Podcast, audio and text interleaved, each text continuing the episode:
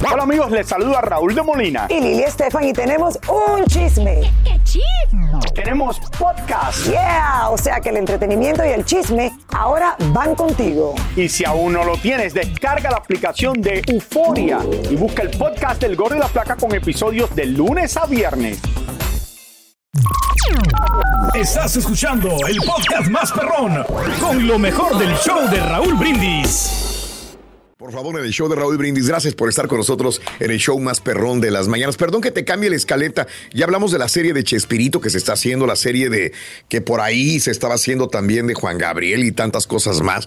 Y la de Pedro Infante, ¿cuándo sale? Eh, amigo? ¿Alguien Raúl, sabe? ya, hoy, Ya, Raúl, sí. hoy, Hoy. justamente, aquí la tengo justamente en la pantalla. Hoy sale ya, hoy primero de diciembre, Mario Ah. Sí. Morán y Ana Claudia Talancón protagonizan Se llamaba Pedro Infante. Ah, caray, Oh, Ana Claudia. Talancón Sí, repite Entonces. sí. Digo, porque ya lo hizo con Pedro Infante, la de Omar Sí. Chaparro. Como caído del cielo. Eh. Y también está Marta Gareda. Marta Gareda también está, justo la información que estaba viendo, porque estaba Ah, viendo caray.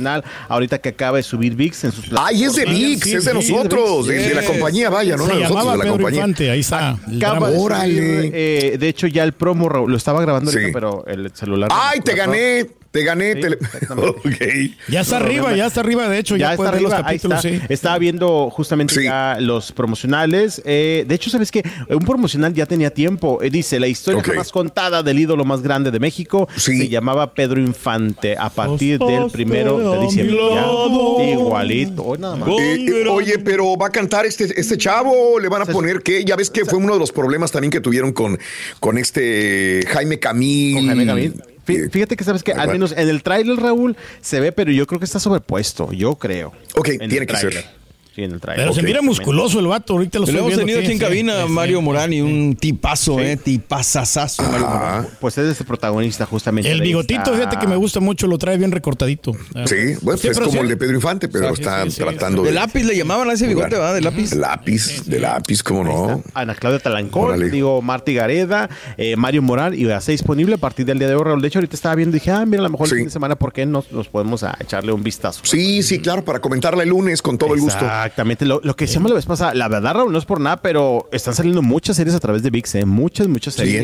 Sí. Muy buena. Y se ve que tiene calidad, digo, en el preview se ve muy Sí, interesante. se ve sí, le echan ganas, la que- verdad, sí. Así que, pues bueno, le echaremos. A ver, a ver, déjame, na- na- déjame ver nada más lo que voy a ver. A ver, empieza en 1917, entonces van a, van a irse a esa época donde nace en Sinaloa un niño pobre y sin futuro y luego renuncia a Pintaba ser alguien. cruces. Sí, pintaba cruces y luego vendía muchas cosas ahí en el panteón, aguas y la Mauser, pero bueno, llegó a ser la máxima estrella. Entonces van a ir a esa época también, ¿no? Sí, exactamente. Eh, ah, Ana Claudia Talancón.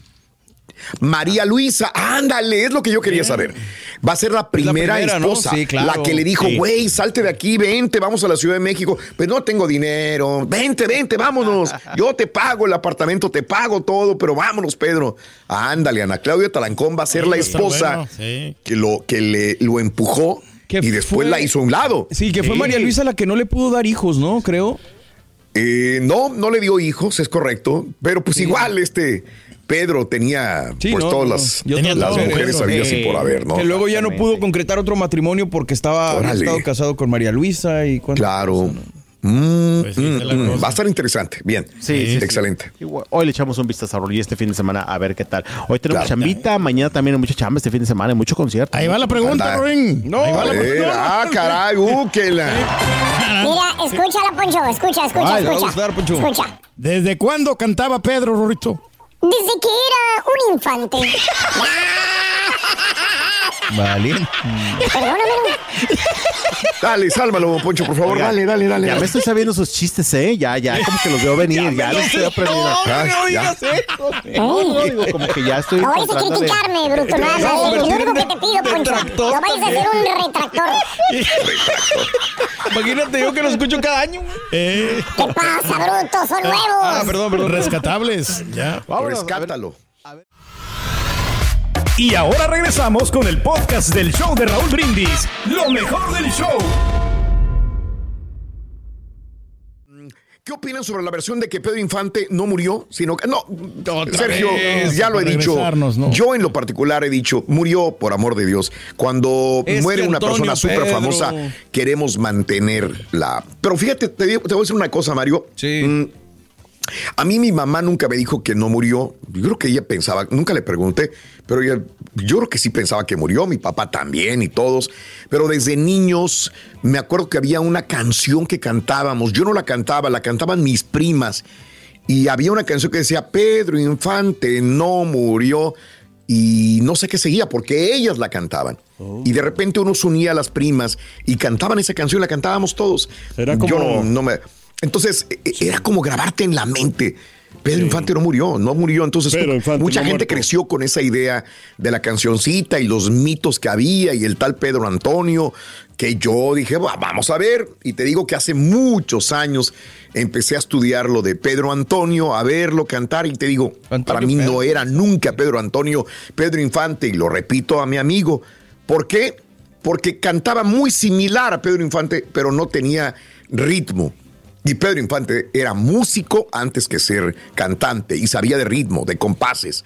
Y Pedro Antonio no tenía ese ritmo, entraba fuera de- del ritmo. Salía, entraba mal, entonces desde ahí ya, ya me decía que no era él. No tenía conocimientos musicales Pedro Antonio. Y una vez, fíjate nada más, perdón que te lo diga, eh, creo que era Rogelio Botello Ríos. Tú lo conociste, Mario. Sí, sí. Digo, sí, supiste de él. Eh, sí, claro. y él me- Eh, le hizo una entrevista y, justamente tocó este tema hace como 30, 40 años, ya no me acuerdo. Y también dedujeron que no era Pedro Infante, Pedro Antonio. Pero bueno, está, es interesante y mucha gente todavía tendrá esa idea que no murió. Claro que murió Pedro Infante. Para mi gusto, a lo mejor mucha gente dice que, que no, que sigue vivo todavía hasta altu- a esa altura, Lo ¿no? mismo quisieron hacer con Juan Gabriel, ¿no? Que también no había Muchos. muerto. Que no sea. Sí, los grandes ídolos, Pedro, se mueren y Mueren, la gente no. no quiere que se mueran, ¿no? Pues Jenny. Así es. También. Oye, tú eres un ídolo, Pedro. No, pues ahí Para mucha nosotros gente. digo, si tratamos de sobrevivir unos 90, 100 años, ya nos damos por servido. ¿no? Sí. ¿Cuántos? 90. 90, 90 mínimo. Pues mira, a mí se me han hecho como conformo, sí. 120 mientras todo. Hijo.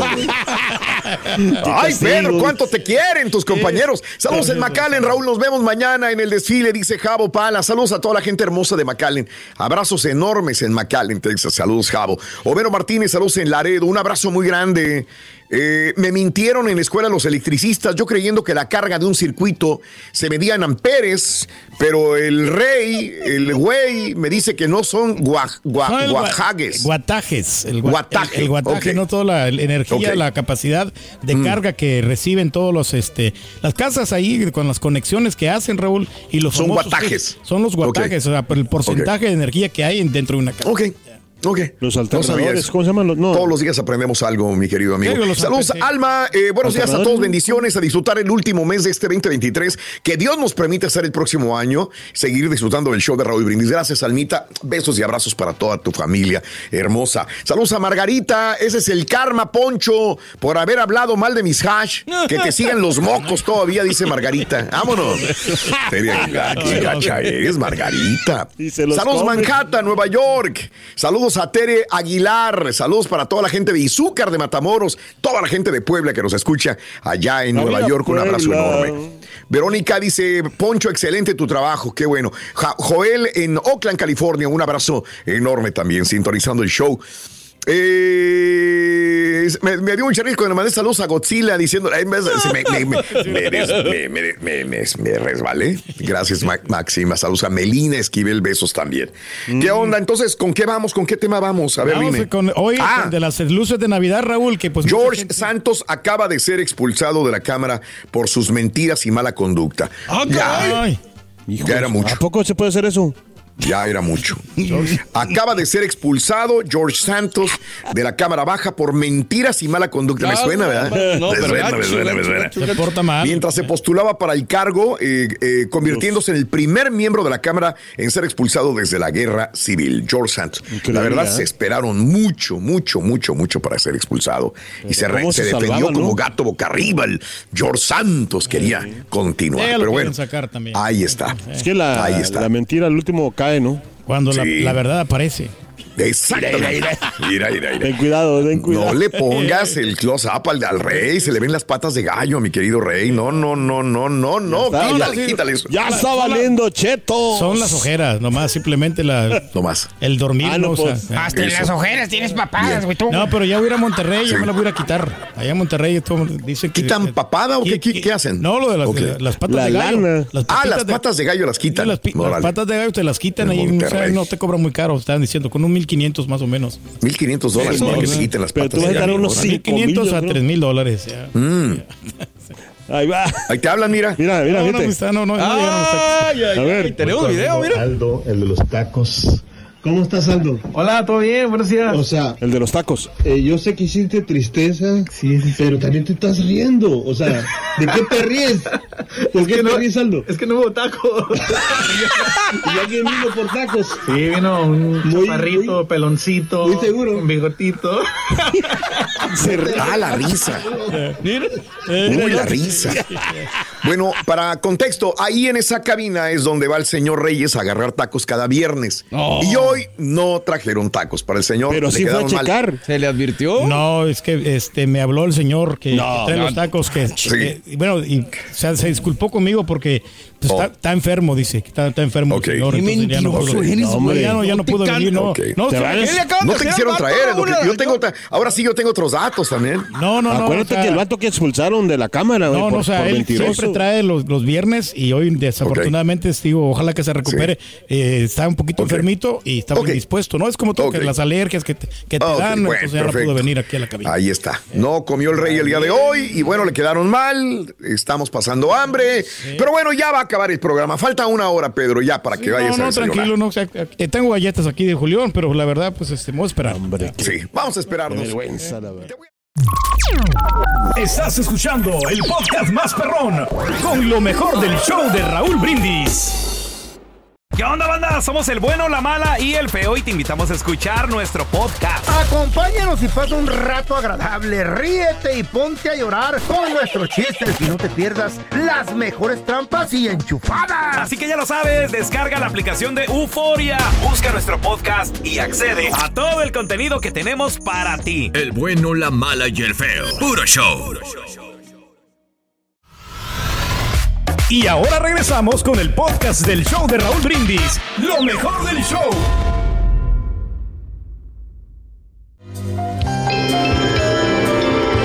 Era Navidad en aquella ciudad. Las calles estaban llenas de nieve. El frío era intenso y la gente se guardaba en sus casas para disfrutar de la cena. Sin embargo, una pequeña figura se movía entre las frías y angostas calles. Era una hermosa niña, con piel de color de la nieve y labios rojos como las cerezas. La niña estaba muy triste porque no había podido vender las cajas de fósforos que le había dado su padre. Y si no llegaba a casa con el dinero de la venta, la castigaría.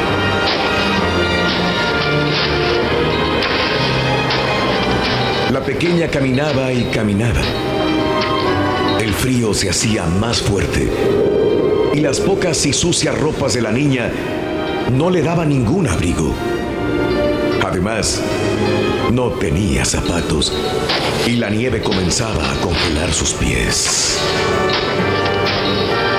La niña decidió entonces sentarse en un pequeño callejón sin salida para refugiarse del frío.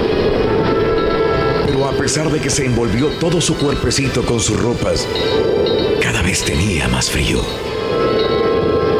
Entonces decidió prender un fósforo para calentarse, aunque sabía que su papá la castigaría por eso.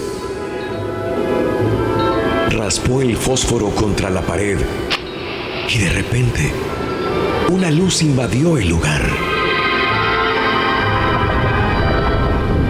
Se volvió de cristal y pudo ver a través de ella una casa.